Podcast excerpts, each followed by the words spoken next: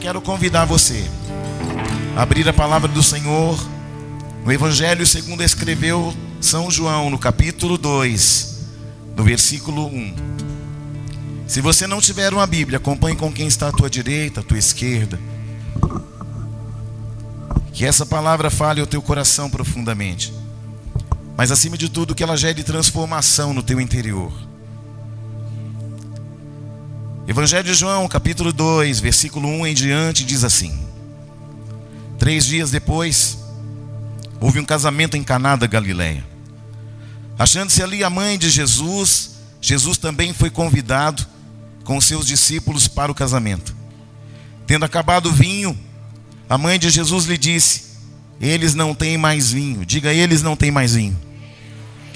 Mas Jesus disse: Mulher, que tenho eu contigo? Ainda não é chegada a minha hora. E então ela falou aos serventes: Fazei tudo o que ele vos disser. Estavam ali seis talhas de pedra, que os judeus usavam para as purificações, e cada uma levava duas ou três metretas. Jesus lhes disse: Enchei de águas as talhas, e eles as encheram totalmente. E então lhes determinou: Tirai agora e levai ao mestre-sala, e eles o fizeram. Tendo o mestre-sala provado a água transformada em vinho, não sabendo de onde viera, se bem que os, que os, os serventes o sabiam, que haviam tirado a água, e chamou o noivo. E lhe disse: Todos costumam pôr primeiro o bom vinho, e quando já beberam fartamente, servem ao inferior. Tu, porém, guardaste o bom vinho até agora.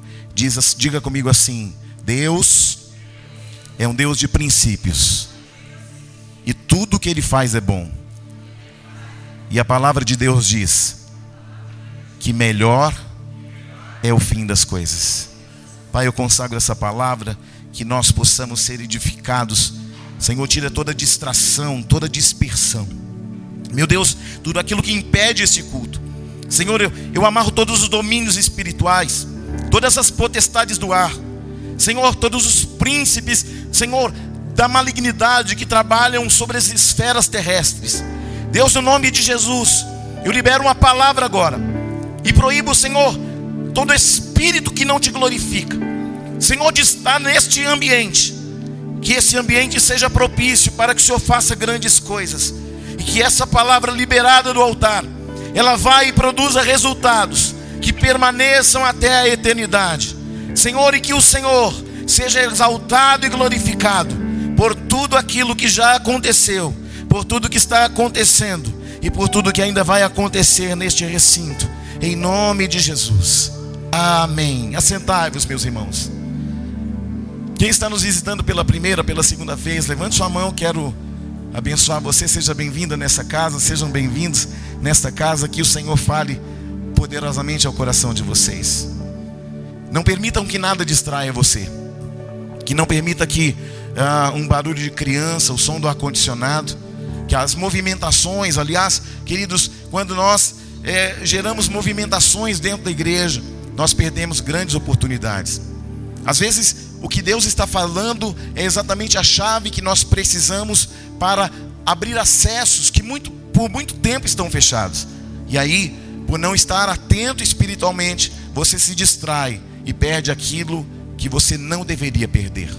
Queridos, entenda, você não está num cinema, você está num lugar de adoração. Você está num lugar onde você adora o Senhor em espírito e em verdade. Aleluia. Porque muitas vezes a gente vem aqui para assistir o culto. Não, querido, você veio para cultuar a Ele, adorar o nome dEle, exaltar o nome dEle. É por isso que nós estamos aqui. Glória a Deus. Queridos, a palavra de Deus, ela traz muito sentido para aquele que quer andar de acordo com a direção de Deus. Não é fácil. Porque a direção de Deus, ela muitas vezes contrapõe a nossa vontade. Só que ela é perfeita. A vontade de Deus ela é boa, ela é perfeita e ela é agradável. A palavra de Deus ela é um confronto à nossa alma. Ela é um confronto às nossas necessidades, às nossas situações humanas. A Bíblia é um lugar de encontros. E todas as vezes que Deus se encontra com alguém, ele ou muda o nome dessa pessoa, ou muda o nome do território. Deus é muito extraordinário. Quando ele encontra com Jacó no val de Jaboque, ele transforma aquele ambiente, ele transforma também o nome de Jacó. Que você possa ser transformado pela palavra de Deus. Você está num, num território de transformação por dentro, aleluia. Que você possa ser um ambiente propício para Deus fazer grandes coisas, glória a Deus. Queridos, aquilo que é tempo para você, para Deus, é um lugar onde Ele gera recursos, é um lugar onde Ele gera possibilidades, e aquilo que não existe começa a existir. Quando Deus fala, Ele cria um caminho e Ele gera possibilidades. A palavra de Deus é importante porque a palavra falada, no momento certo, ela tem o poder de criar uma jurisdição. Aleluia. Quando eu olho para a palavra de Deus, eu vejo Jesus falando assim: Eu vou para o Pai, quando eu for o Pai, eu vou preparar moradas para vocês. Só que antes disso, antes de nós sermos deslocados para a glória, Ele transforma você por dentro primeiro. Aleluia. Porque não tem como Jesus levar você para uma nova jurisdição espiritual se Ele não fazer de você uma, uma jurisdição propícia para que Ele possa fazer de você uma morada. Glória a Deus. Então você precisa saber que Deus é um Deus de ciclos. Deus é um Deus que cria oportunidades. Sabia que a adversidade é uma oportunidade para Deus fazer grandes coisas? Sabia que as situações que não se pode ser resolvidas humanamente são oportunidades para Deus fazer um grande milagre? Às vezes, nós queremos o Deus do milagre, mas quando chegam as impossibilidades, nós reclamamos. Queridos, as impossibilidades são territórios propícios para Deus fazer milagres extraordinários. Amém? O texto de João 2, eu vou fazer uma explanação desse texto, embora muitos de nós já conhecemos esse texto, mas esse texto ele requer uma aplicação para hoje, para amanhã e para uma vida inteira. Então, quando nós olhamos aqui, parece que Jesus só foi numa festa, foi que ele foi convidado, mas é nesta festa em Caná da Galileia que Jesus vai operacionalizar o seu primeiro milagre. É aqui em Caná da Galileia que Jesus vai fazer o seu primeiro milagre. E aí a palavra de Deus fala assim, ó, logo no começo, no versículo 1, Três dias depois. Depois do que? Depois que ele foi batizado. Então Jesus é batizado nas águas. O pai fala assim: Esse é o meu filho amado a quem me comprazo. Eu me alegro nele. Depois ele passa por todas as provações. Ele passa pelo deserto. Chegam os discípulos: Natanael, Felipe, Pedro, André. E aí, naquela festa, não estava só Jesus. Naquela festa estava Maria e estavam também os discípulos. Então Jesus, ele ali operou seu, sua primeira movimentação sobrenatural. Aleluia. A primeira movimentação sobrenatural. Ali, queridos, algo que estava só lá em cima começa a ser gerado aqui embaixo. Aonde? Numa festa de casamento. Aqui e até aqui Jesus, ele era o carpinteiro ou o filho do carpinteiro. Até aqui Jesus era o filho de Maria. Até aqui, ele era um salvador no corpo de um carpinteiro. Até aqui. Aleluia. Até ali o Salvador não havia se manifestado. Até ali a glória de Deus não tinha se manifestado ainda. Então ele inicia os seus sinais miraculosos. E ali ele vai começar a manifestar a glória de Deus que estava dentro dele. Jesus ele entra no casamento como carpinteiro, como homem, mas ele sai de lá como Messias. Isso é muito poderoso. Você precisa entender isso, porque às vezes a gente lê tão rápido que a gente não entende que entrou pelas portas o filho do carpinteiro, ou o carpinteiro, e sai de lá o Messias. Aquele que iria fazer coisas extraordinárias, miraculosas, poderosas. Queridos, entra ali o carpinteiro, mas sai dali o Salvador dos homens. Ah, se você entendesse a dimensão dessa palavra, você não ficaria em nenhuma movimentação, a não ser a movimentação que esta palavra já está fazendo dentro do seu interior. Aleluia. Então ele entra como um carpinteiro, como um homem, e sai como Messias, que operava milagres. E ali começa, ao momento, o ambiente em que Jesus começa a ser visto de outra forma.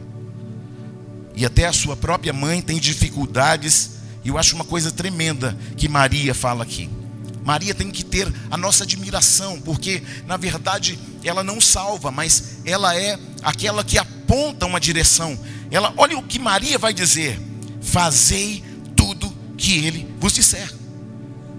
Aleluia! Olha o conselho de Maria. Façam tudo o que Jesus disser para você.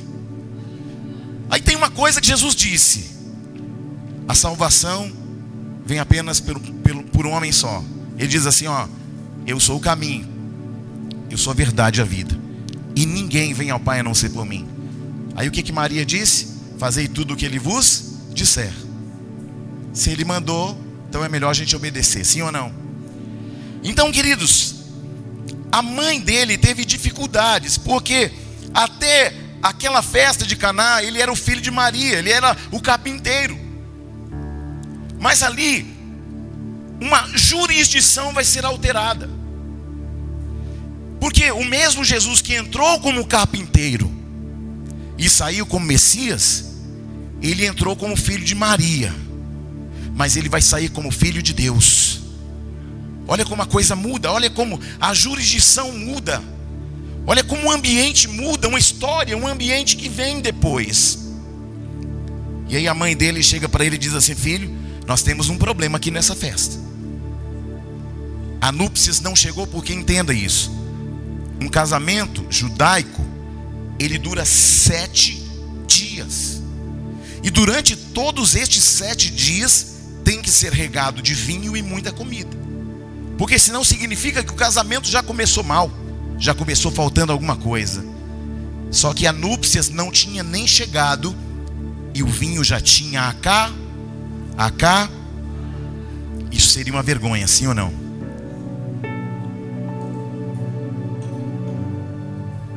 Então, querido, escute isso aqui. Maria apresenta o problema para Jesus.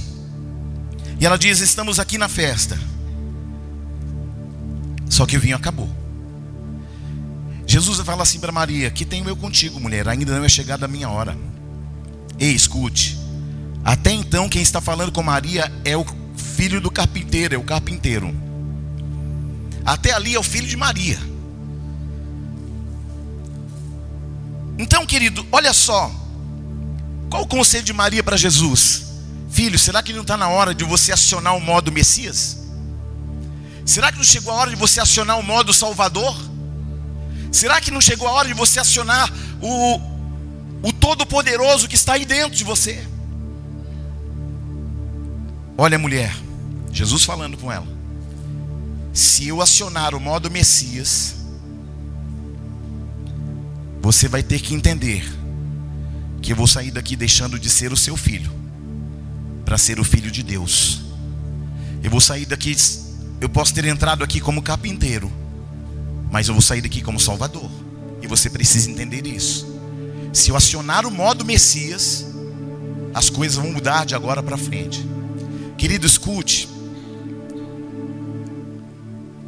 Jesus estava deixando claro para ela: mulher, a partir de agora a gente vai ter que colocar as coisas nos seus devidos lugares. Porque eu já passei pelo batismo, e a partir de agora, nessa festa de casamento, eu vou acionar o modo Messias e a coisa vai mudar totalmente.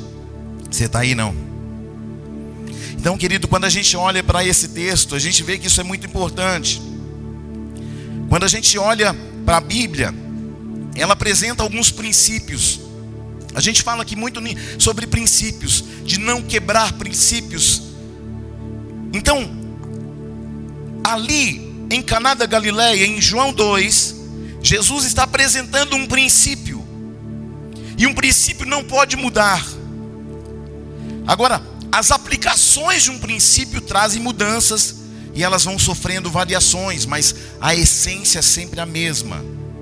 Então, se você erra um princípio, não importa o quanto você acerte. Então eu preciso, por isso que é importante você conhecer a palavra de Deus. Porque a palavra de Deus traz você aonde? Ao ambiente que Deus quer você. Não é um ambiente que você deseja, é um ambiente que você precisa estar. Aleluia. Então, querido, Deus trabalha em princípios e o princípio não muda. E por que, que Deus trabalha com princípios? E aí eu preciso que você entenda uma matéria da teologia que chama a lei das primeiras menções. Todas as vezes que a Bíblia faz uma primeira menção, ela estabelece um princípio. Toda primeira menção, Deus estabelece um princípio. Toda primeira menção, toda vez que Deus menciona aquilo pela primeira vez, isso se torna um princípio. É Deus dizendo: Eu quero que seja desse jeito. Você está entendendo, sim ou não? Então, essa é a lei da primeira menção. E para mim, isso faz muito sentido e significado, porque já era uma coisa que eu já cultivava dentro do meu chamado. Então, quando você quer conhecer a verdade de Deus, você precisa conhecer como isso principia. Como que isso começa? Porque Deus, ele, ele é pleno. E ele faz apontamentos precisos. Ele traz verdades divinas e tudo aquilo que é colocado em, pela primeira vez na Bíblia se torna um princípio que não pode ser quebrado nunca mais. Quando você fala de coisas como, por exemplo, de dízimo, de batismo, não é algo que vem de Moisés, o legislador. E eu quero mencionar para você uma passagem de Gênesis 14 que é uma das minhas preferidas, porque ali vai acontecer quatro menções. E como eu disse, quando se lança um, uma menção pela primeira vez, vira um princípio. Quem está aí? Então, em Gênesis 14, é um acontecimento onde um homem chamado Abraão, ou Abrão, ele vem de uma guerra contra quatro reis, ele vai libertar Ló, seu sobrinho, e pela primeira vez, ele, conforme no versículo 13 do Gênesis 14, fala assim: Porém veio um que escapara e contou a Abraão, o hebreu. Então é a primeira vez que a palavra hebreu aparece na Bíblia. Então a partir daqui, o povo de Deus, por causa desta primeira menção, vai ser chamado povo de Deus. Nós também aprendemos que ele foi chamado hebreu depois que ele passou pelas águas. Então veja bem, Primeira menção, Deus está falando do que? Do batismo. Quando passando pelas águas do rio Eufrates, alguém olha para ele e alguém diz: Lá vem um hebreu. Por isso que o batismo nas águas é importante, porque nós ficamos pensando, quando fala de batismo, a gente lembra logo de quem? De João Batista, batizando o povo batizou o próprio Senhor Jesus. Mas a primeira menção em Gênesis 14, a palavra diz que do hebreu avar, do verbo avar, ou ultrapassar, ir além, passado além do Jordão, Abraão ultrapassou o rio Eufrates, vindo da Mesopotâmia. Então o que acontece? Ele passa pelas águas, batismo nas águas. Ele é reconhecido como hebreu de Deus. Então, todo aquele que se batiza na água, ele é chamado de hebreu de Deus. Por quê? Porque ele passa pelas águas, ele recebe uma nova identidade espiritual. O que é o batismo? Submersão. É a morte consciente de um velho homem para o surgimento de um novo homem, de uma nova natureza. É sepultar o homem adâmico e ressuscitar o homem em Cristo Jesus com uma nova natureza, com uma nova mentalidade. Por isto a importância do batismo nas águas. Por quê? Porque quando você passa pelas águas, o mundo espiritual olha para você e faz a mesma menção que fizeram em Gênesis 14 sobre Abraão. Lá vem um hebreu de Deus. Então, a partir do momento em que eu desço as águas do batismo, alguém olha para você, alguém olha para mim e fala: Olha, ele não, nunca nem foi em Israel, mas lá vem um hebreu de Deus, por causa da primeira menção. Aleluia! Por isso, Eu quero te incentivar a você que ainda não desceu as águas do batismo. Ah, mas apóstolo Júnior, eu já me batizei na religião A, B ou C. Eu também. Agora eu te pergunto: se o batismo tem que ser uma consciência, onde eu estou sepultando o velho homem, para o surgimento de um novo homem com a mentalidade de Cristo, eu preciso me batizar conscientemente. Muitas religiões, e não falando mal delas, mas falando de um princípio. O princípio do batismo é reconhecer Jesus como único, suficiente, exclusivo Salvador. É entender que o batismo, ele é uma aliança consciente que eu estou fazendo com os céus. É uma aliança que eu estou dizendo: olha, até aqui eu vivi como homem adâmico, mas a partir daqui do batismo, eu sou uma nova criatura, as coisas velhas passaram e tudo se fez novo. Aleluia! Então, por que, que o batismo de bebezinho não tem uma validade espiritual? Porque o batismo tem que ser um ambiente onde você conscientemente está levando os seus pecados para as águas do batismo. Você está entendendo, sim ou não? Então, quando eu sou submergido nas águas, morre o velho homem e ressurge uma nova figura. Morre aquele que está conectado a Adão e ressurge aquele que está conectado em Cristo Jesus. E aí a coisa muda totalmente. Então, a primeira menção, batismo quando Abraão passou pelas nas águas do rio Eufrates, vindo da Mesopotâmia, e é chamado de hebreu de Deus. É a primeira vez também que se fala de dízimos. Por quê? Porque se você ler aqui a partir do versículo 18, você vai ver falando de um homem chamado Melquisedeque, rei de Salém. Aqui ele vai falar do que? Do pão e do vinho. Então é a primeira menção do que? Da Santa Ceia. Então vejam bem, nós estamos olhando o ambiente espiritual. E olha depois o que aconteceu no versículo 20. Então nós temos aqui, ó, um homem passando pelas águas do batismo. Um homem se tornando hebreu de Deus. Um homem recebendo a santa ceia do Senhor porque pão e vinho é santa ceia. Das mãos de quem? De Melquisedeque, rei de Salém, que é o próprio Jesus. Então Abraão, ele passa pelas águas do batismo, e aí olha só, Melquisedeque, rei de Salém, trouxe pão e vinho, era sacerdote do Deus Altíssimo. Abençoou ele a Abraão e disse: Bendito seja Abraão pelo Deus Altíssimo, que possui os céus e a terra, e bendito seja o Deus Altíssimo, que entregou os teus adversários nas tuas mãos. E aí a palavra diz aqui na parte B: tudo deu Abraão o dízimo, ou seja, uma menção do dízimo. E todas as vezes que há uma menção, vira um princípio. Você está entendendo, sim ou não? Então nós temos quatro menções: a menção do batismo, a menção do hebreu de Deus, a menção da Santa Ceia e a menção do que mais? Dos dízimos. Quatro menções que viraram princípios. Porque muita gente fala assim: não, mas eu não sou dizimista porque está no Antigo Testamento. Não, querido, isso é um princípio. Glória a Deus. Ah, eu não vou me batizar porque eu já me batizei na outra. Só que você lembra de como você se batizou? De como você estava? De qual era a sua condição espiritual? Você escolheu aquela igreja para se batizar? Ah, não, me, me, levaram, então você não escolheu, alguém te levou, então não vale, porque tem que ser por consciência, não é porque alguém fez. Então, o batismo, ceia, dízimo, ser um hebreu de Deus, já estava em Deus antes de estar disponível para os homens. Então, olha só, José, todos nós sabemos que ele vem antes da lei. E na lei dizia: não adulterarás. Só que José está antes da lei, sim ou não? Então, quando a esposa de Potifar tenta seduzir a José, ele diz não. Por quê? Porque ele já carregava dentro dele um princípio. Qual princípio? Não adulterará.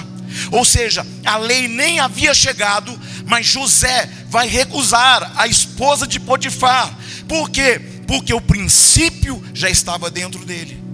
Você está entendendo isso ou não? Então, é importante prestar atenção quando Deus elabora algo pela primeira vez. Por exemplo, quando tentaram transformar a carta do divórcio, permitida por Moisés, como assinatura, uma procuração que aprovava o divórcio, que Jesus fala, então Jesus vai dizer assim: ó, no princípio não foi assim. Olha isso, ele está trazendo o que? Uma referência do princípio. Ele está falando, Moisés fez por causa da dureza de coração. Infelizmente, o divórcio existe. Infelizmente, algumas pessoas vão passar por ele. Por quê? Por causa da dureza de coração. Mas Jesus está falando, no princípio não era assim.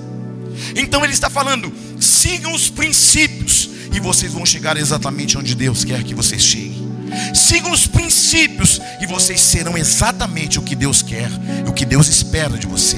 Siga os princípios e você vai chegar aonde você jamais chegaria com a sua força, com a sua habilidade e com a sua inteligência. Siga os princípios, porque ainda sendo um pecador, se você se arrepender e aceitar o Messias como teu Salvador, você será salvo e ele será um caminho para a tua salvação. Você está entendendo isso? Por isso, essa casa fala tanto de princípios, porque ela muda algo, ela é uma chave que tira você do modo natural e coloca você no modo sobrenatural. Ele tira você do modo criatura e coloca você no modo filho. Ele tira você do modo natural e coloca você no modo sobre-humano. Eu quero incentivar você com essa palavra. Você precisa estar atento que se você quer corrigir alguma coisa, você precisa saber como principia. Jesus vai dizer: lembra como disse o Criador. Ele não fala que foi Deus, que foi o Pai, ele fala que foi o Criador, porque o princípio tem a ver com a criação, não tem a ver com dogmas de fé, mas como foi criado, e ali está a matriz original.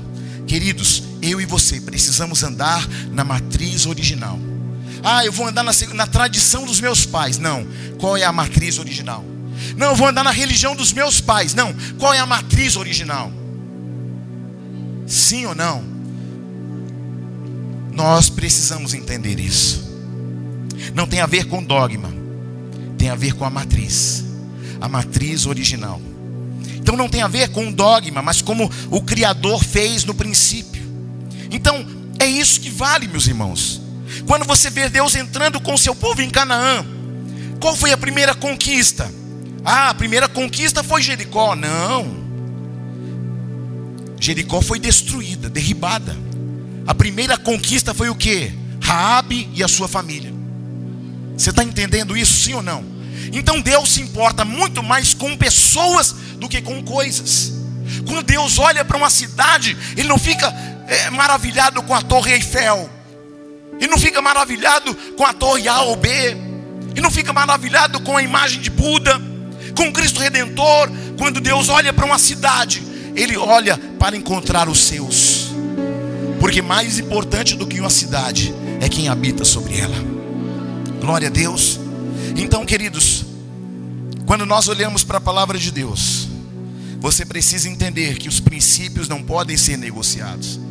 Sabe o pecado? O pecado é assim, ele fica fazendo você negociar. Não, sabe como é que é? Deus se entende. A carne é fraca, mas o espírito está pronto. Esse negócio de a carne é fraca, irmãos. É uma desculpa de alguém que não tem uma vida com Deus. É claro, todos pecaram.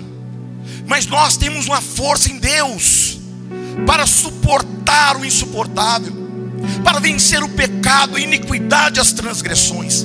Queridos, o maior valente não é aquele que vence um gigante, é aquele que vence a si mesmo, é aquele que diz não e fala: Eu não vou porque eu não quero.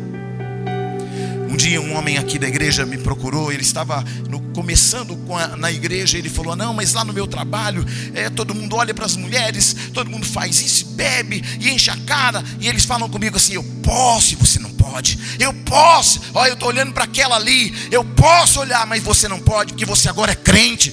Eu, ele disse para mim: Apóstolo, o que, que eu faço? O que, que eu falo? Fala aquilo que Paulo disse. E o que, que Paulo disse?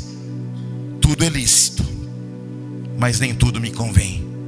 E eu não me deixarei dominar por nenhuma delas. Aí você diz para eles: Eu posso, só que eu não quero. Aleluia! Eu posso, eu posso fazer o que eu quiser, mas eu só vou fazer aquilo que está dentro dos princípios da palavra de Deus. Eu posso tudo, mas o que eu quero mesmo é a presença. Eu posso fazer o que eu quiser, mas o que eu quero de fato é o que o meu espírito quer: adorar o Pai em espírito e em verdade, é desejar ardentemente as coisas do alto e não as coisas daqui de baixo. É isso que eu quero. Aleluia. Então vem o casamento. Então vem o primeiro milagre. Por que num casamento? Porque Deus é um Deus que trabalha na aliança. Deus é um Deus de aliança. Fale isso mais uma vez. Deus é um Deus de. Deus é um Deus. Quando você se batiza, você faz uma aliança com Deus. Quando você segue princípios, você faz uma aliança com Deus. Porque Deus é um Deus de aliança. Deus trabalha com princípios. Então, quando Jesus escolhe fazer o primeiro milagre, seu primeiro sinal miraculoso. E aí nós temos que analisar isso com a lupa e estudar, porque tem muita informação do Criador aqui em João capítulo 2. A primeira coisa, ele vem principiar o seu milagre no casamento. Por quê? Por causa de uma Deus é um Deus de A. Gênesis começa com um casamento com Adão e Eva. O ministério de Jesus começa com um casamento em Caná da Galileia. Apocalipse termina como? Com um casamento da igreja com Jesus. Olha como o Senhor ele está conectado com a aliança, porque Deus trabalha a partir de uma aliança. Porque amor para Deus não é o quanto eu eu beijo, abraço e elogio, mas o quanto eu honro a aliança. Porque se eu honrar a aliança, eu vou fazer tudo isso e muito mais. Mas a honra, ela precisa ser estabelecida. E eu honro quando? Quando eu tenho uma aliança. Quando que eu honro a Deus? Quando eu sei que eu tenho uma aliança com Ele. Quando que eu honro a minha esposa? Quando eu sei que eu tenho uma aliança com ela. Quando eu honro a igreja? Quando eu sei que eu tenho uma, uma aliança com a igreja. Quando que você me honra? Quando você tem uma aliança comigo. Porque Deus é um Deus de aliança. Por que, que Jesus vem fazer seu primeiro milagre num casamento, onde o vinho acaba antes da núpcias? Você já parou para pensar isso? que é que Jesus foi fazer o primeiro milagre numa festa de casamento em que o vinho acaba antes do casamento terminar, antes das núpcias, antes do ápice do casamento, antes do deitar do noivo e da noiva, antes de entrarem pelas recâmaras. Em João 2, Jesus chega e transforma água em vinho. E esse, e esse vinho é um contraponto as questões natural, as, natu as questões naturais. Por quê? Porque para todo mundo natural, o que valia era servir o melhor vinho primeiro, e depois todo mundo já estava chapado, servia o outro, que era um vinho inferior. Então, o que é esse vinho que acaba? Nós vamos aprender aqui. Esse vinho que acaba fala da velha aliança, do Antigo Testamento. Esse vinho que acaba fala da aliança feita em Moisés, onde o vinho acaba, onde a glória desvanece. Mas ele chegou no casamento dizendo: Na minha aliança o vinho não acaba, na minha aliança a alegria não tem fim.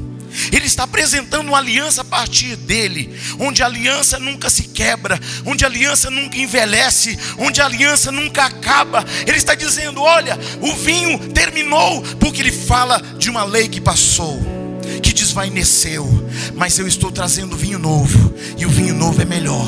Eu estou trazendo vocês para a sombra de uma nova realidade. Eu estou trazendo vocês para um novo tempo. Eu estou trazendo vocês para uma aliança que nunca terminará, que nunca acabará, porque ela está sendo gerada em alianças minha do Pai para com a igreja. E é por isso que ele vai em um casamento onde o vinho acaba antes das núpcias. Porque ele está dizendo acerca da velha aliança e de uma aliança que está obsoleta. Por que, que você acha que Jesus ele vai encontrar a samaritana no poço. Porque quando você olha a sombra das realidades espirituais, o Cristo, o Jesus que é o Cristo, ele morre para se casar com a noiva que é a igreja. Isaac é o maior símbolo do Jesus que morre. E na morte do Cristo nasce o casamento com a igreja. Isaac é aquele que passa pelo holocausto. Isaac é aquele que passa pelo sacrifício, mas não é sacrificado. Ele passa, mas não é sacrificado. Ainda que Abraão é o pai da fé, você acha que a fé nasce de um homem? Mas por que, que é que Abraão é chamado de pai da fé? Porque Deus disse para Abraão: Abraão, eu quero que você mate o seu único filho a quem amas. Como assim, Deus? Porque eu quero mostrar aí na terra, através de você, o que eu vou fazer com meu filho. Você está entendendo isso? Eu quero que você mostre na terra o que eu vou fazer com meu filho.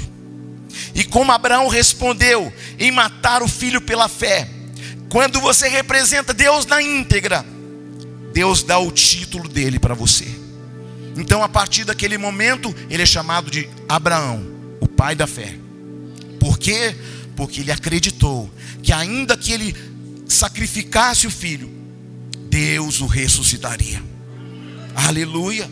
Isaac vai perguntar: Pai, está tudo aqui, mas onde está o, o, o cordeiro para o sacrifício? E Abraão vai responder: Deus proverá. E um dia, João Batista vai responder essa pergunta de Abraão. Qual é a pergunta de Isaac para Abraão? Está tudo aqui, mas onde está o sacrifício? Só que lá no Novo Testamento, quando João estava batizando nas águas do Rio Jordão, sabe o que aconteceu? Quando Jesus vem andando, ele responde uma pergunta feita por Isaac. Qual foi a pergunta de Isaac? Onde está o cordeiro? Onde está o sacrifício? E quando Jesus vem para o batismo, João Batista vai dizer: Eis o cordeiro de Deus que tira o pecado do mundo.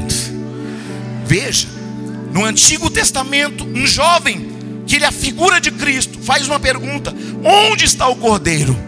E aí João Batista diz: Lá vem o cordeiro eu batizo vocês com água, mas vem alguém mais poderoso do que eu. Eu não sou digno nem de desatar as correias de suas sandálias. Eu batizo vocês com água, mas ele é tão poderoso que ele vai batizar vocês com Espírito Santo e com fogo. Uou!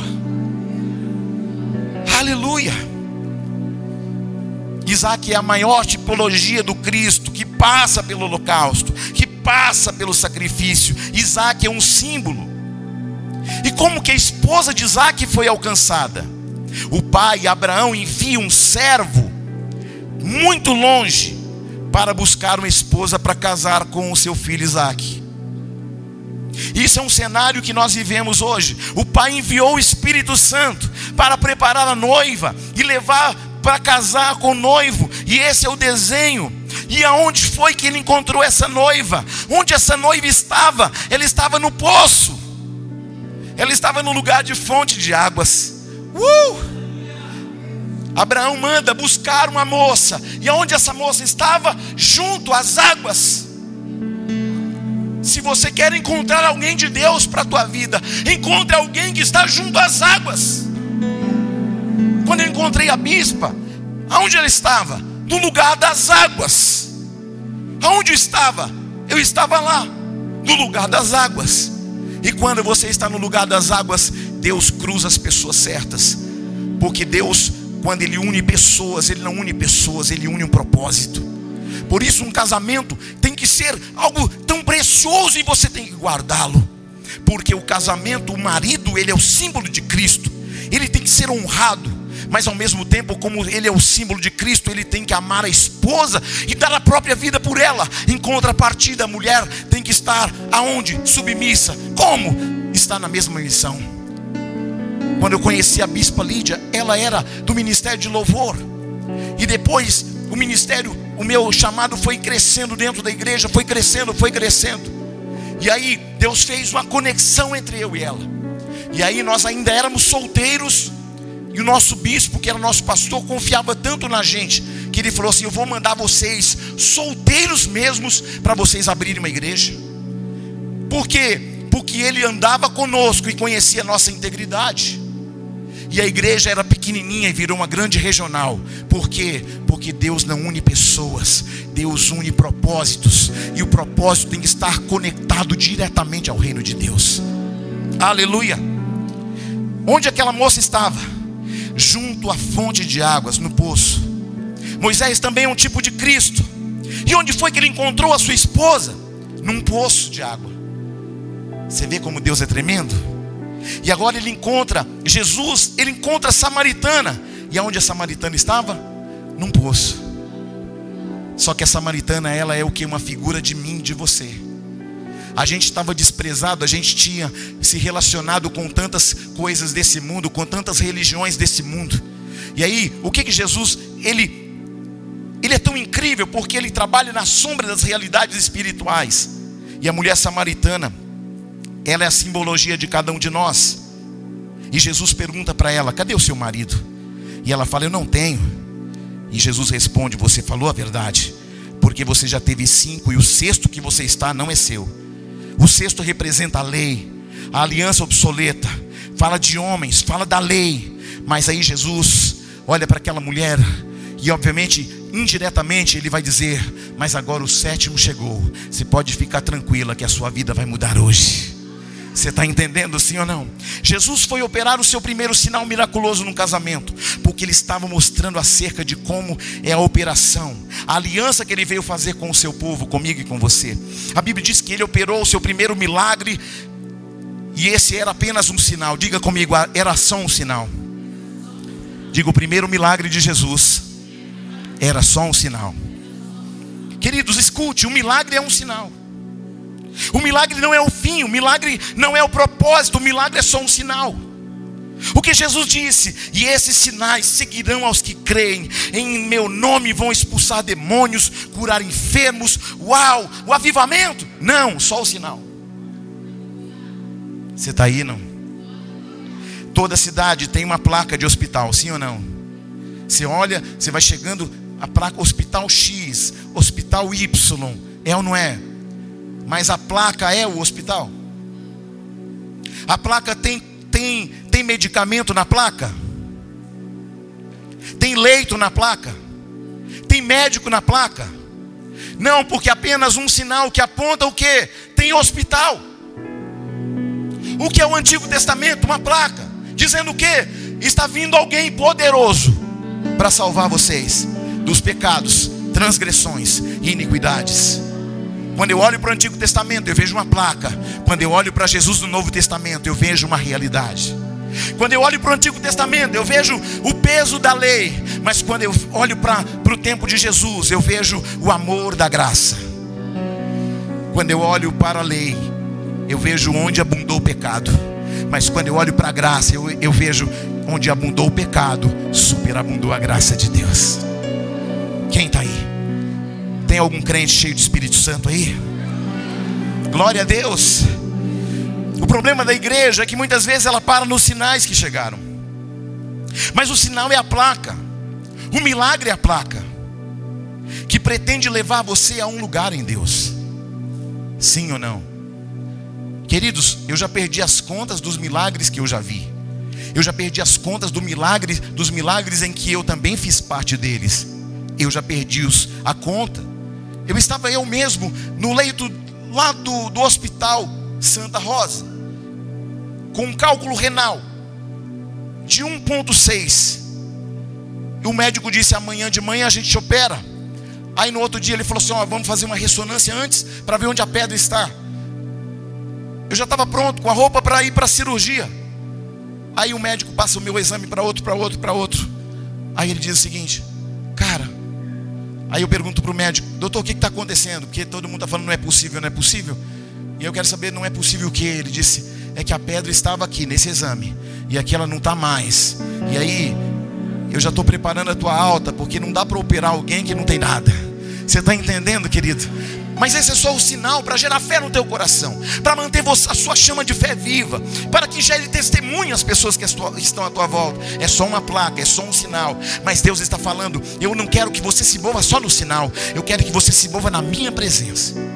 Eu não quero que você esteja é, parcialmente cheio, eu quero que você seja tão cheio a ponto de transbordar.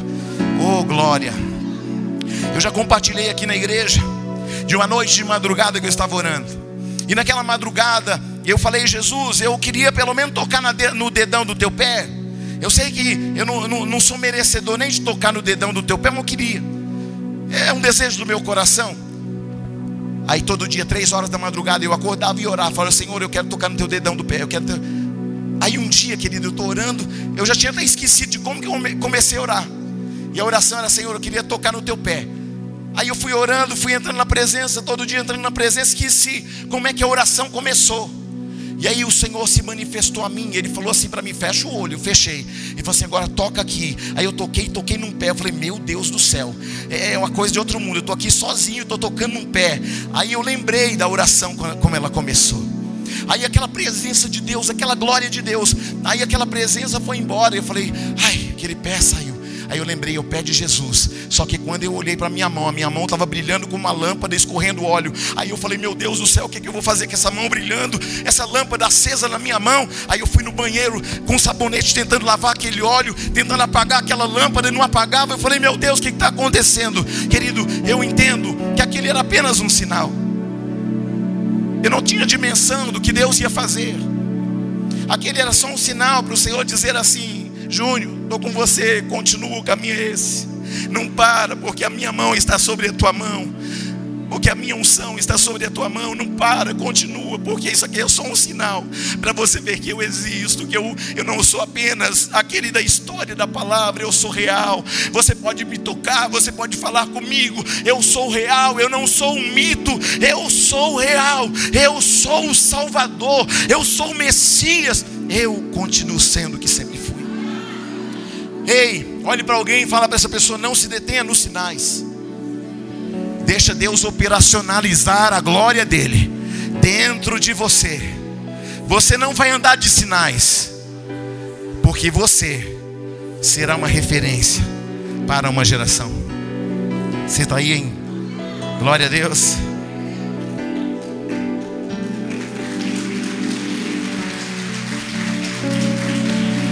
Oh, aleluia! Não pare nos sinais, pelo amor de Deus. Oh, aleluia!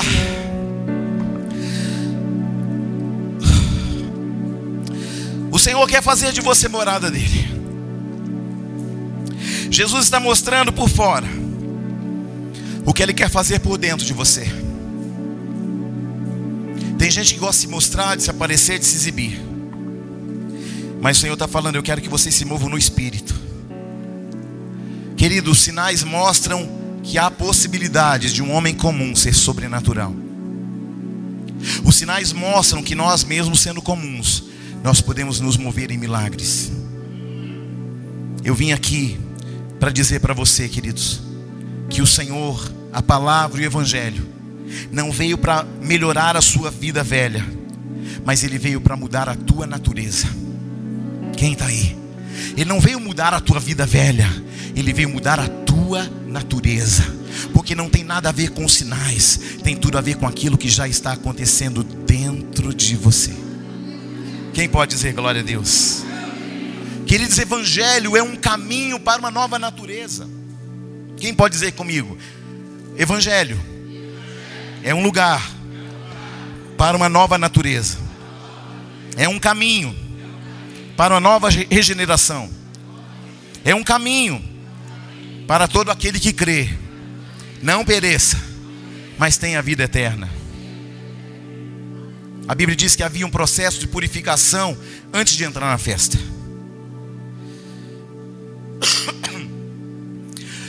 Mas essa purificação era apenas um símbolo.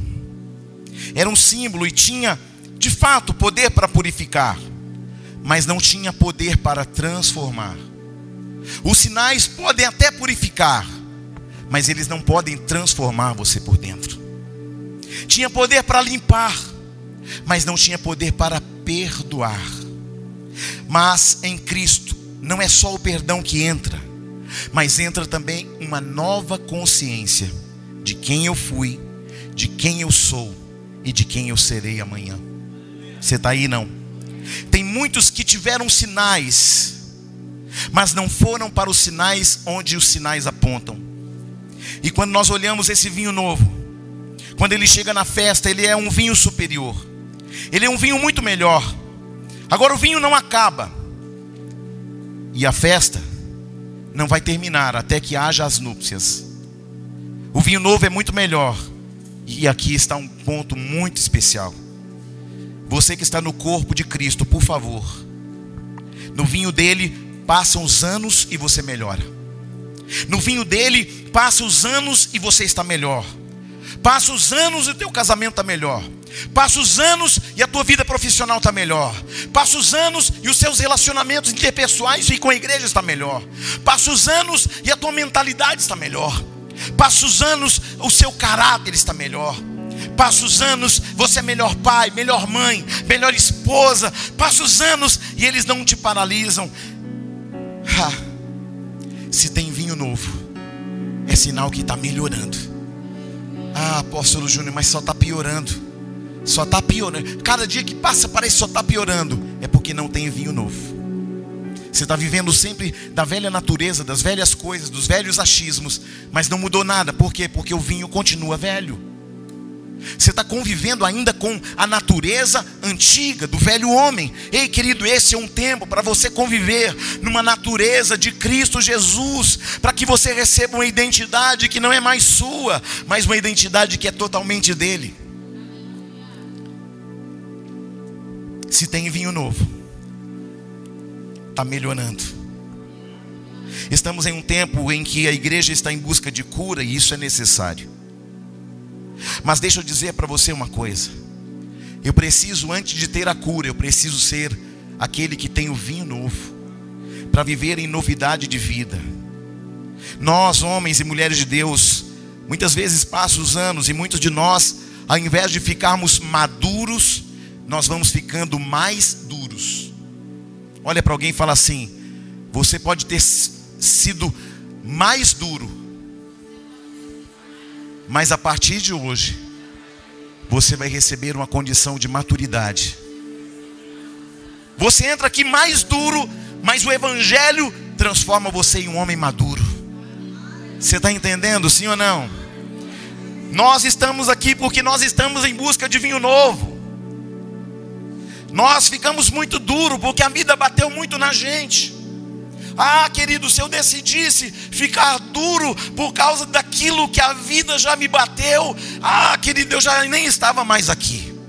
Mas eu decidi que eu sou o recipiente propício para que o Senhor coloque vinho novo, para que eu tenha uma nova natureza, para que eu tenha uma identidade em Cristo Jesus, para que a minha vida moral espiritual seja moldada segundo o caráter de Cristo. Eu não quero mais o vinho velho, eu não quero aquele vinho daquela lei que desvaneceu, eu quero a presença da graça que me molda por dentro, que transforma meu caráter, que transforma minhas ações, que olha alguém, você, alguém vai olhar para você e falar pelo amor de Deus, você estava vazio até ontem, mas está transbordando da glória de Deus. É porque o meu vinho está sendo transbordado pela presença de Deus. Aleluia.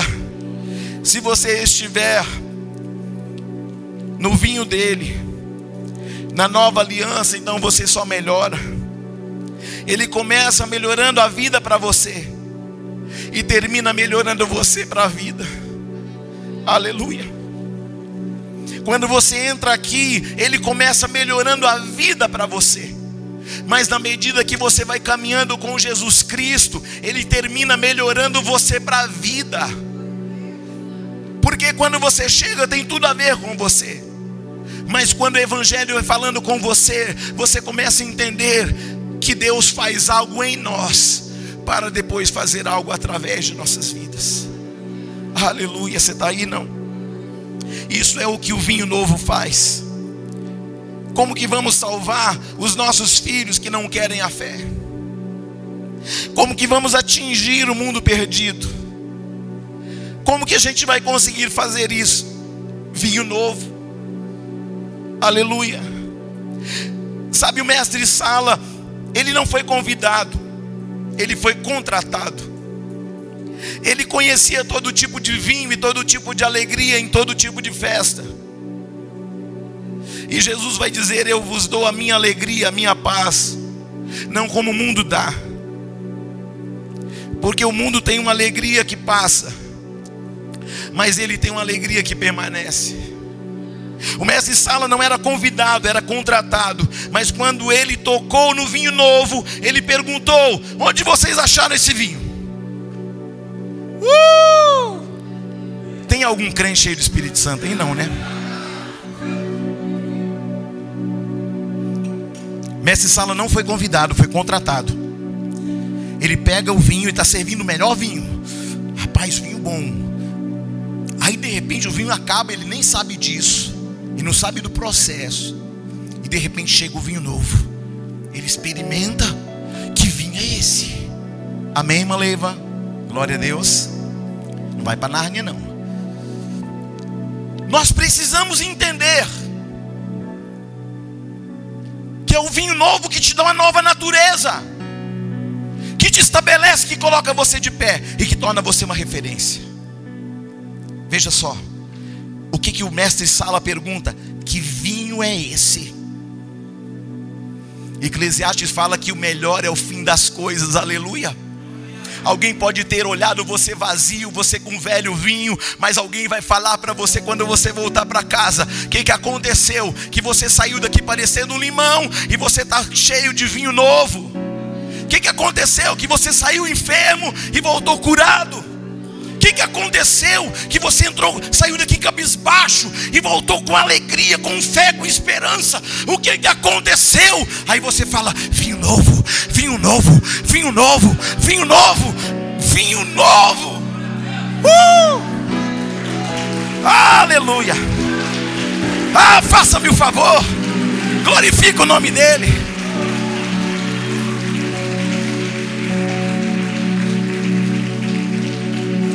Fala para alguém, no vinho novo você só melhora. Tem mais unção, tem mais alegria, tem mais presença de Deus. Fala assim: Eu profetizo. Vinho novo na tua vida agora, agora, agora, agora. Uh! Tem crente cheio do Espírito Santo aí. Fala alguma coisa, crente. Alguém vai olhar para você e vai dizer: não é possível.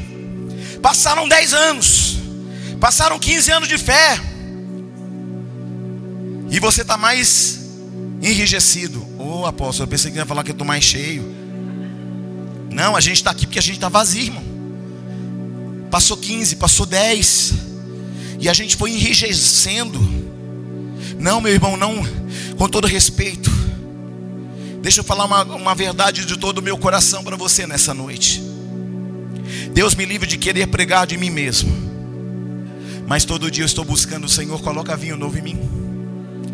Me ajuda, Senhor, me ajuda.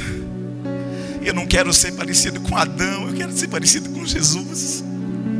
Senhor, eu não quero viver a sombra das realidades, eu quero viver aquilo que Cristo tem para mim. Só que eu não quero viver sozinho isso. Eu quero que você viva junto. Eu quero compartilhar com você das experiências. Eu quero subir, mas eu quero que você suba junto. Eu quero chegar, mas eu não quero chegar sozinho, porque Deus é um Deus coletivo. Quando Deus fala, Ele diz: façamos nós. Ele não faz, eu vou fazer, não. Ele diz: façamos nós. Queridos, essa igreja vai se fortalecer. Ela vai olhar um para o outro e vai falar: agora não é só você que faz, agora façamos nós, porque tem vinho novo. Uh! Façamos nós. Deus é coletivo.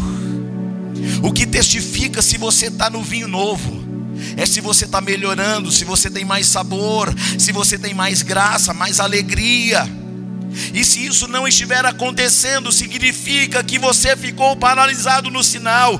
Deus não te chamou para ficar parado no sinal, Ele te chamou para um ambiente de transformação.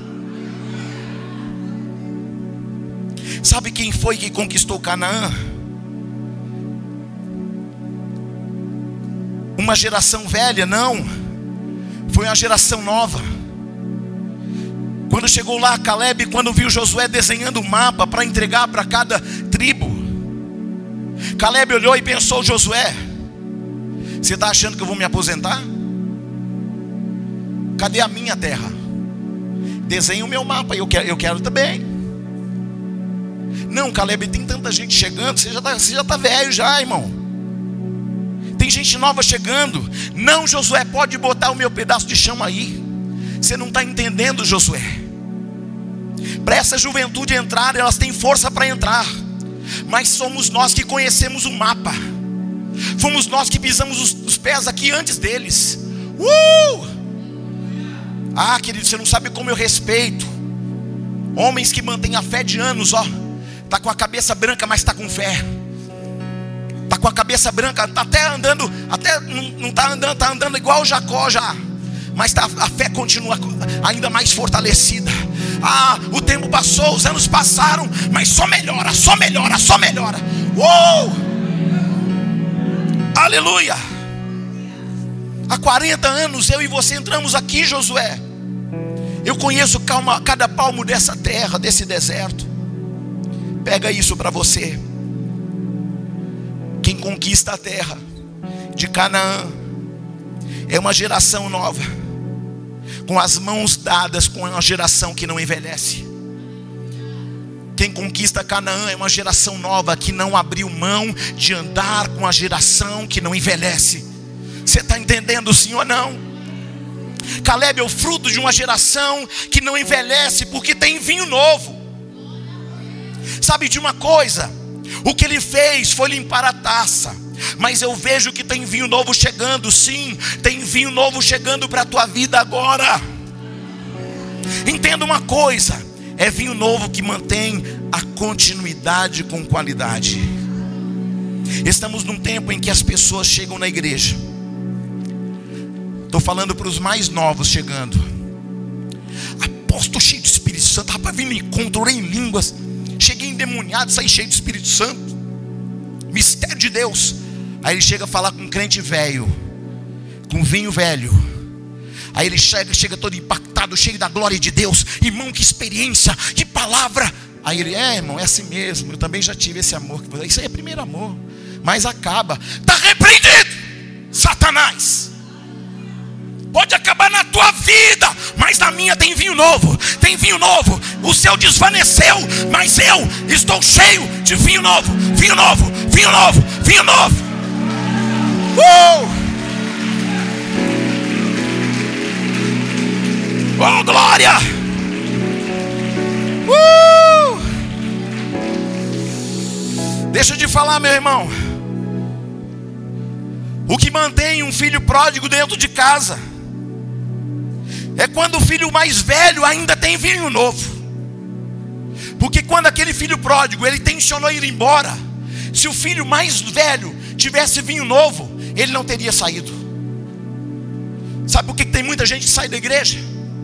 Novos convertidos que saem da igreja, porque olha para os mais velhos que tinham que estar com cheio de fé, de esperança, de vigor, de graça, estão com a cara desanimada. Parece que tomou antes de vir para a igreja um jarro cheio de, de limão. Pelo amor de Deus, eu profetizo vinho novo na tua vida. Uh! Aleluia. Aleluia. Oh, glória. Jovem para entrar em Canaã não falta. Agora encontrou uns Caleb que não envelhece. Isso não tem em qualquer lugar. Mas eu profetizo que aqui tem muitos bons Calebs. E você não vai andar de vinho velho, não, porque o vinho velho desvanece. Mas você é vinho novo e tem vinho novo e transborda vinho novo. A gente só vai conquistar porque a gente está de mão dada com os Calebes que não envelhecem. Diácono Jalmir, presbítero Zé Maria, diaconisa Ondina. Oh meu Deus, Deus vai colocar uma porção poderosa nos Calebes dessa casa. Alguém vai olhar para você e assim, irmão, como é que eu faço para ficar assim, cheio de Espírito Santo, igual você? Irmão, como é que eu faço para chegar nessa dimensão de glória aí? Como é que eu faço? Né, olhar para você e, ai meu irmão, é assim mesmo, a igreja é assim mesmo, é igual. É, seu vinho envelheceu. Mas tem vinho novo para Caleb velho também nessa noite. Aleluia. Tem vinho novo chegando. Tem vinho novo chegando. Aleluia. Se você encontrou um Caleb, não larga a mão dele. Não larga da presença dele, porque eles têm muito para ensinar para a gente. Você está aí, não? Você acha que eu sou bobo de vez em quando eu falo assim? Presbítero Zé, ora por mim, irmão. Coisa está preta. Já que o Jalmi ora por mim, irmão, que o trem está tá apertado, irmão. Eu vou pedir oração para quem, irmão? Que eu não sou bobo nem nada. Para os Caleb, ou não é? Uh, você está aí, não? Quem está aí? Diga glória a Deus. Se eu estou no vinho novo, eu estou no caminho para novas melhoras. Na minha aliança eu passo, passa tudo, mas a, o vinho sempre melhora. O vinho nunca acaba. E talvez você diga para mim, para ser sincero, o meu vinho já acabou. Mas fica tranquilo que as núpcias não chegaram. A tua taça esvaziou, mas o vinho dele continua disponível. Olha para alguém e fala: tua, tua taça pode até ter esvaziado, mas ele continua tendo vinho novo para você. Porque enquanto não chegou a núpcia, o vinho não acaba, irmão. Sabe o que o mestre de sala disse? Que vinho é esse? De onde vem esse vinho? O primeiro sinal de Moisés foi transformar a água em sangue, porque a lei condena. Mas Jesus está apresentando um novo tempo de uma, de uma graça que salva. Deus encontrou Moisés e disse: Tira a sandália dos teus pés, porque o lugar que você pisa é santo. Moisés identifica então o seu pecado, mas quando o pródigo volta para casa, o pai vai dizer para ele assim: Põe a sandália nos pés dele, porque a graça vai purificá-lo por dentro. E ele vai ter sandálias para calçar, anel para ter na mão, e ele vai ter uma festa para recebê-lo com muita alegria. O Senhor vai fazer algo que vai trazer muita alegria para o teu coração. Se prepara. Aleluia. A graça identifica um homem arrependido. Então você não peca porque não pode. Você não peca porque você está se santificando.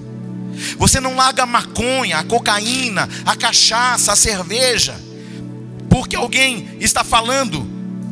Você larga porque agora você é puro e você não está mais cheio de cachaça, você está cheio do Espírito Santo. Irmão, um dia eu já estive cheio de cachaça, mas agora eu estou cheio do Espírito Santo. Está aí não? Ah, eu não estou julgando nada de, de, dos maconheiros, dos ex-maconheiros, do, do cheirador. Eu só estou dizendo uma coisa: aqui tem transformação para a tua vida, aqui tem um vinho novo para a tua vida, uma alegria que nunca se acaba, aleluia. Sabe o que o mestre Sala disse? Que vinho é esse? De onde vem esse vinho? Escute, aquele homem era um especialista, contratado, que conhecia todo tipo de vinho. Num culto aqui eu disse: qual a diferença dos vinhos? Quando alguém pega um vinho da Itália, um vinho de Portugal do Porto, quando alguém pega um vinho é, francês, qual a diferença do vinho lá de Israel? Porque o vinho de Israel, a diferença é que ele não amarga. Sabe, querido, tem gente com vinho amargo já. Mas o Senhor está falando assim: olha, eu quero colocar um vinho doce na tua vida. Eu quero mudar o teu sentido de vida. Eu quero te dar uma, uma visão mais ampla de você mesmo e do meu reino que quer operar algo poderoso dentro de você. Aquele mestre sala vai dizer: Eu não sei de onde vem esse vinho, mas quando ele experimenta, ele sabe que aquele vinho é superior. Escute, alguém não sabe nem de onde eu venho, nem de onde você vem, mas quando alguém olhar para você, vai perceber que tem algo superior dentro de você. Quem está aí? Queridos, pode vir alguma coisa boa lá de Teofilotone. Pode não, irmão. Não pode vir nada bom lá de Teofilotone, lá de onde eu nasci. Não, não tem como nascer alguma coisa boa de Teofilotone, não, irmão. Não, apóstolo, mas lá é a cidade das pedras preciosas. É, irmão. Mas eu era a piorzinha delas, tanto que nem fiquei lá. Você está entendendo? Mas eu entendi, querido, que eu não sou uma pedra preciosa. Eu sou apenas um vaso que o Senhor pode colocar os seus tesouros escondidos dentro de mim. Não tem nada a ver com as coisas externas, tem a ver com aquilo que está dentro de você. Mas ele experimenta e sabe que aquele vinho é superior. Ele não sabe de onde vem, mas sabe que aquele vinho é melhor. Alguém não sabe de onde você vem, mas sabe que o que você carrega é muito melhor do que você carregou anos atrás. Alguém não sabe da tua história, alguém não sabe das tuas guerras, alguém não sabe das tuas lutas, mas quando olhar para você depois desse culto, vai perceber que o que você carrega é muito diferente de tudo que você já carregou até aqui. Aleluia.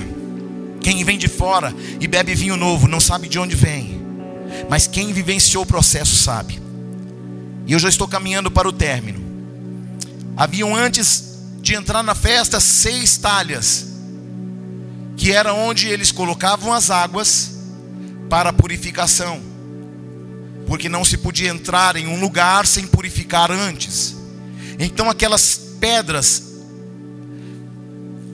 aquelas pedras cheias de água, aquelas talhas de pedra, porque não tinham baldes, eram pedras talhadas e trabalhadas. Quem está comigo? Veja que antes de chegar o vinho novo, as pedras foram trabalhadas. Às vezes, querido, você quer vinho novo, mas você não quer ser trabalhado porque dói. Preste atenção.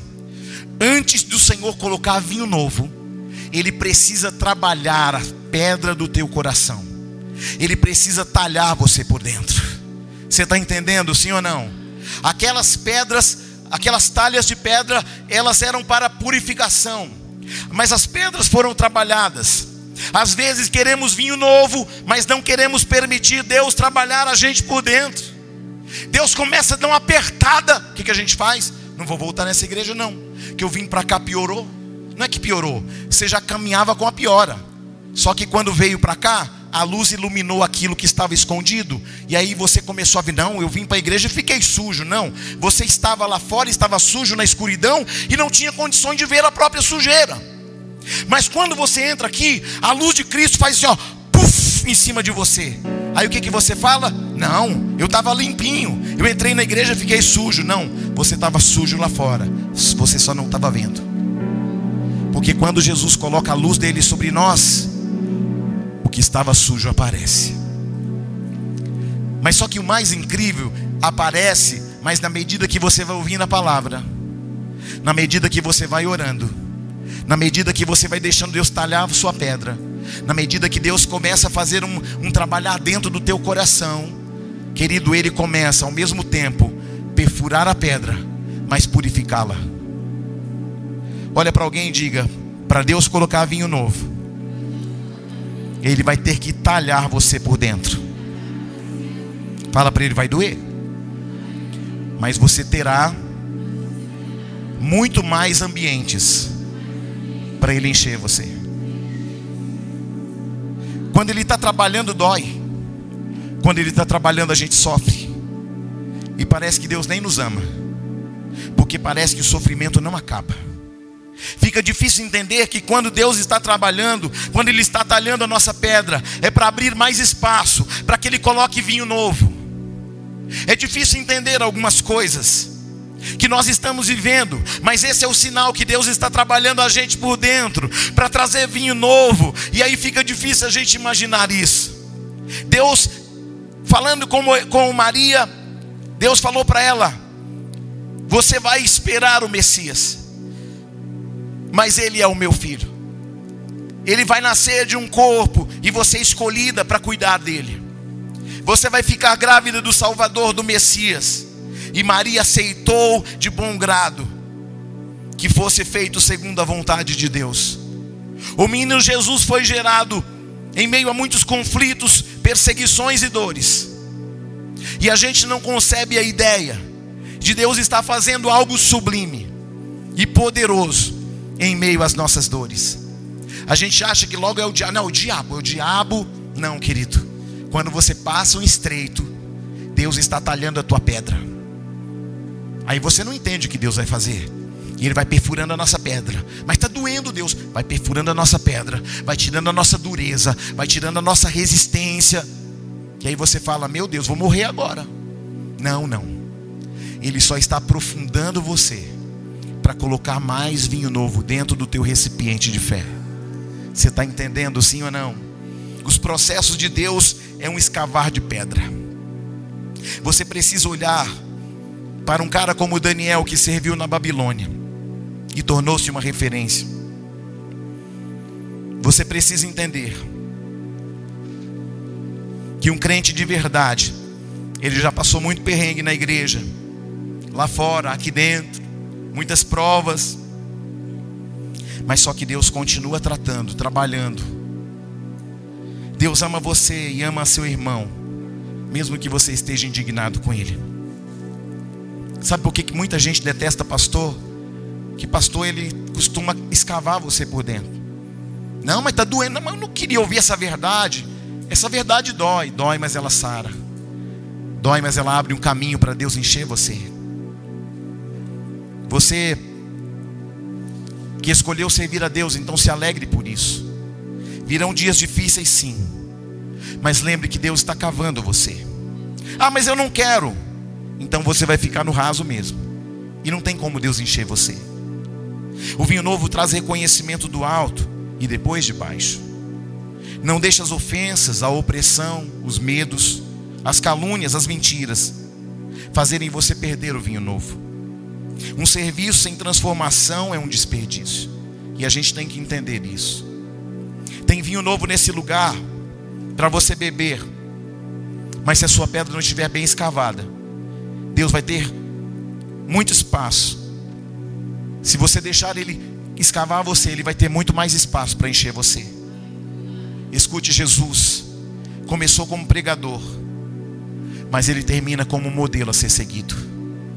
Você pode ter entrado aqui como um homem qualquer, uma mulher qualquer, carregando uma história ruim, de fracassos, de derrotas. Mas Jesus, quando ele, ele decide escavar um homem, uma mulher, ele decide também transformá-lo e abrir espaço para enchê-lo. Jesus começou como pregador e terminou como modelo a ser seguido.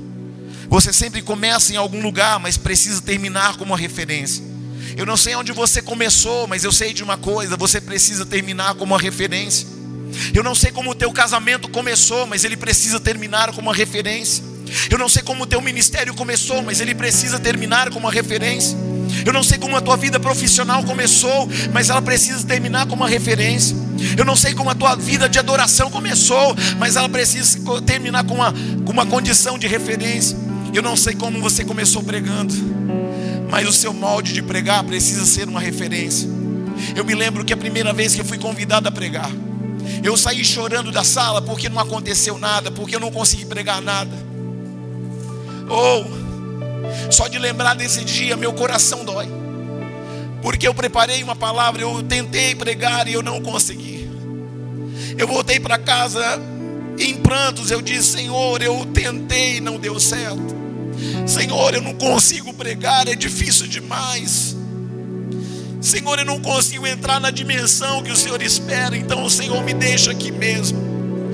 Eu não conheço a tua palavra e não tenho entendimento dela. Eu voltei, querido, para casa. E o Senhor me disse naquela mesma noite: Se você quiser, eu mesmo vou ensinar você a minha palavra. Eu me lembro que todo dia o Senhor, eu chegava do trabalho, o Senhor falava assim: Vamos conhecer um pouco mais da minha palavra. E eu ia para o quarto. E eu comecei a ler as Escrituras. Era tão dinâmico a maneira que o Senhor começou a me ensinar as Escrituras. Queridos, preste bem atenção. O que eu vou falar para você, humanamente falando, é impossível. Mas em 40 dias, eu li de Gênesis a Apocalipse. Em apenas 40 dias. Naturalmente, isto é impossível com riquezas de detalhes que eu tenho anotados até hoje. Por quê? Porque eu voltei daquela reunião envergonhado, dizendo: Senhor, eu não tenho condições, eu não entendo nada.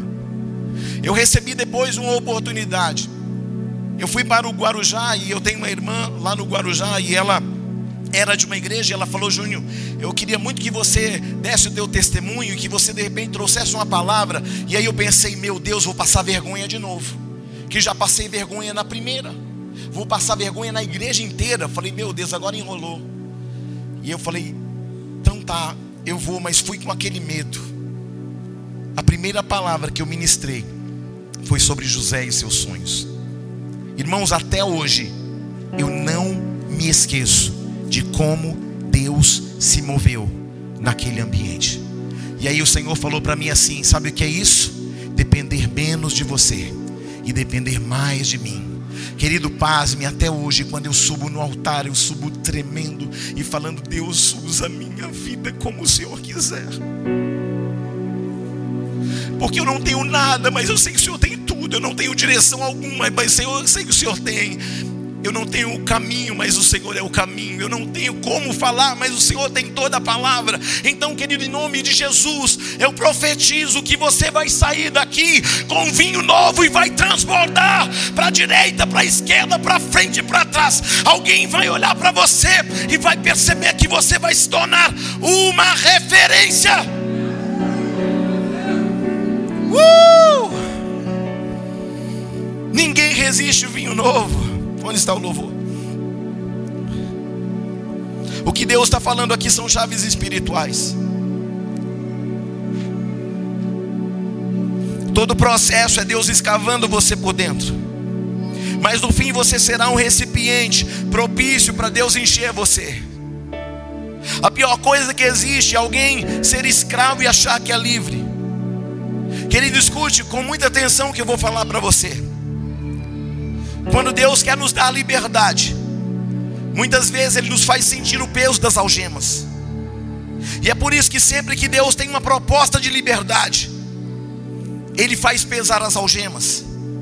Porque quem não sente dor, não sente a necessidade de mudanças. Tem dores que são permitidas por Deus para que você entenda que é necessário que aconteçam mudanças. Quando Deus tinha uma proposta de liberdade para o Egito, ele acionou a ira de Faraó. E Faraó apertou o povo ainda mais. E porque Deus permitiu que as algemas pesassem mais, Deus permitiu para que eles entendessem que eles tinham acostumado, estado acostumados com as algemas. Às vezes você andou numa, numa, num ambiente de escravidão por tanto tempo, e você se acostumou com a escravidão a escravidão do vício, a escravidão da pornografia, a escravidão, a escravidão do pecado. E aí, querido, quando isso começa a pesar, aí você entende, está pesado demais, eu não aguento andar sozinho. E aí o Senhor vem e quebra toda a condição. Quando as algemas pesam, você entende que há um Deus poderoso para libertar. A gente começa bem, mas com o passar do tempo a gente se esquece de onde Deus nos tirou. E daí Deus deixa as situações pesarem para a gente voltar para Ele de novo. Lembra do pródigo? Quando a coisa pesou, ele lembrou do que? Eu tenho uma casa para voltar. Eu tenho paternidade. Eu tenho alguém que me protege. Eu tenho alguém que tem tudo que eu preciso. E a pior coisa que existe é quando uma escravidão vira um hábito. Quando um pecado se torna normal demais. Mas eu profetizo que o teu pecado vai começar a pesar nos teus lombos. Para que você tenha sede de Deus. Para que você volte para Ele em nome de Jesus. É por isso que a gente vira e mexe, passa por uma prova, para Deus te fazer lembrar que o pecado é uma escravidão. Olhe para alguém e diga: Deus vai escavar você. Queridos, preste atenção. Maria passou lutas desde quando começou a gerar o menino Jesus, sim ou não? E às vezes Deus gera dificuldades para você lembrar do valor das coisas que você está gerando. Quando a coisa começou a apertar para Maria, ela entendeu: tem muito valor aquilo que estou gerando. que você possa entender isso nessa noite. Não dá para continuar com vinho velho, com a velha realidade, com a velha natureza. Deus te fala nessa noite: quem tem o vinho novo, não é porque é melhor que alguém, mas é porque não desistiu. Quem tem vinho novo, não é porque é melhor que outro, mas é porque não desistiu. Eu vou falar de novo até que você entenda. Quem tem vinho novo, não é porque é melhor que ninguém, mas é porque não desistiu. Não é porque não é melhor que ninguém, mas é porque não desiste. A luta vem, a guerra vem, mas você não desiste. Deus vai escavando a pedra, tá doendo, tá moendo, mas eu não desisto. Tá difícil, mas eu não desisto. Ó, não estou com coragem para a igreja, mas eu vou mesmo assim. Estou pensando em abrir mão do meu ministério, mas não abro. Estou pensando que não dá mais para continuar, mas eu vou continuar porque a minha alegria está no Senhor, porque a minha força está no Senhor. Deus está falando nessa noite. É noite de você romper com as cadeias. Deus está talhando homens, mulheres e jovens, para que você seja estabelecido no novo nível. O Senhor nos trouxe aqui nessa noite para colocar vinho novo, mas Ele vai nos escavar por dentro. O Senhor te trouxe aqui porque tem vinho novo para ser derramado. O fogo arderá continuamente, não se apagará. Não se deixe, oh, não se deixe permanecer onde esse século quer você, porque o vinho novo te melhora. Tem muita gente com suas talhas vazias, engessadas, paralisadas, mas o Senhor te leva a ter uma experiência que vai manter você cheio hoje, amanhã, depois de amanhã. Esta casa está longe de ser uma casa propícia, mas é uma casa que está preparando você para experimentar o vinho novo. Essa palavra é um starter para você ter experiências incríveis. Porque o vinho novo vai chegar e vai transformar você poderosamente, e você vai ser uma referência. Alguém vai olhar para você e vai falar: é de família, é de família que não vale nada, mas esse aqui é diferente. E de repente alguém vai olhar que você é diferente, vai começar a perceber que a tua família também vai ser diferente. Porque, querido, quem tem vinho novo contamina quem está por perto. Uh! Sabe uma coisa? Deus quer te dar a alegria de servi-lo sem peso, sem julgo, sem religiosidade. Mas para isso a gente precisa das coisas do alto, e para isso Ele vai nos escavar por dentro, querido. O mestre Sala não foi convidado, ele foi contratado, mas ele percebeu: esse vinho é diferente. Vocês poderiam ter colocado primeiro o vinho melhor e depois o pior. Ei, querido, o que o mestre Sala não sabia é que o modo, o modo Messias tinha sido acionado naquele dia. O que aquele mestre Sala não sabia é que o mestre Salvador do mundo tinha sido acionado naquela festa de Caná. O que aquele homem não sabia é que com Jesus pode começar mal, mas vai terminar bem. O que você não sabe é que a tua história tem um monte de coisa ruim, mas o Senhor está falando: se você decidir andar na minha presença, vai terminar melhor do que começou. Uh! Tem vinho novo, tem vinho novo. Adore ao Senhor em espírito e em verdade. Ele quer encher você completamente. Xaramatokori deixará.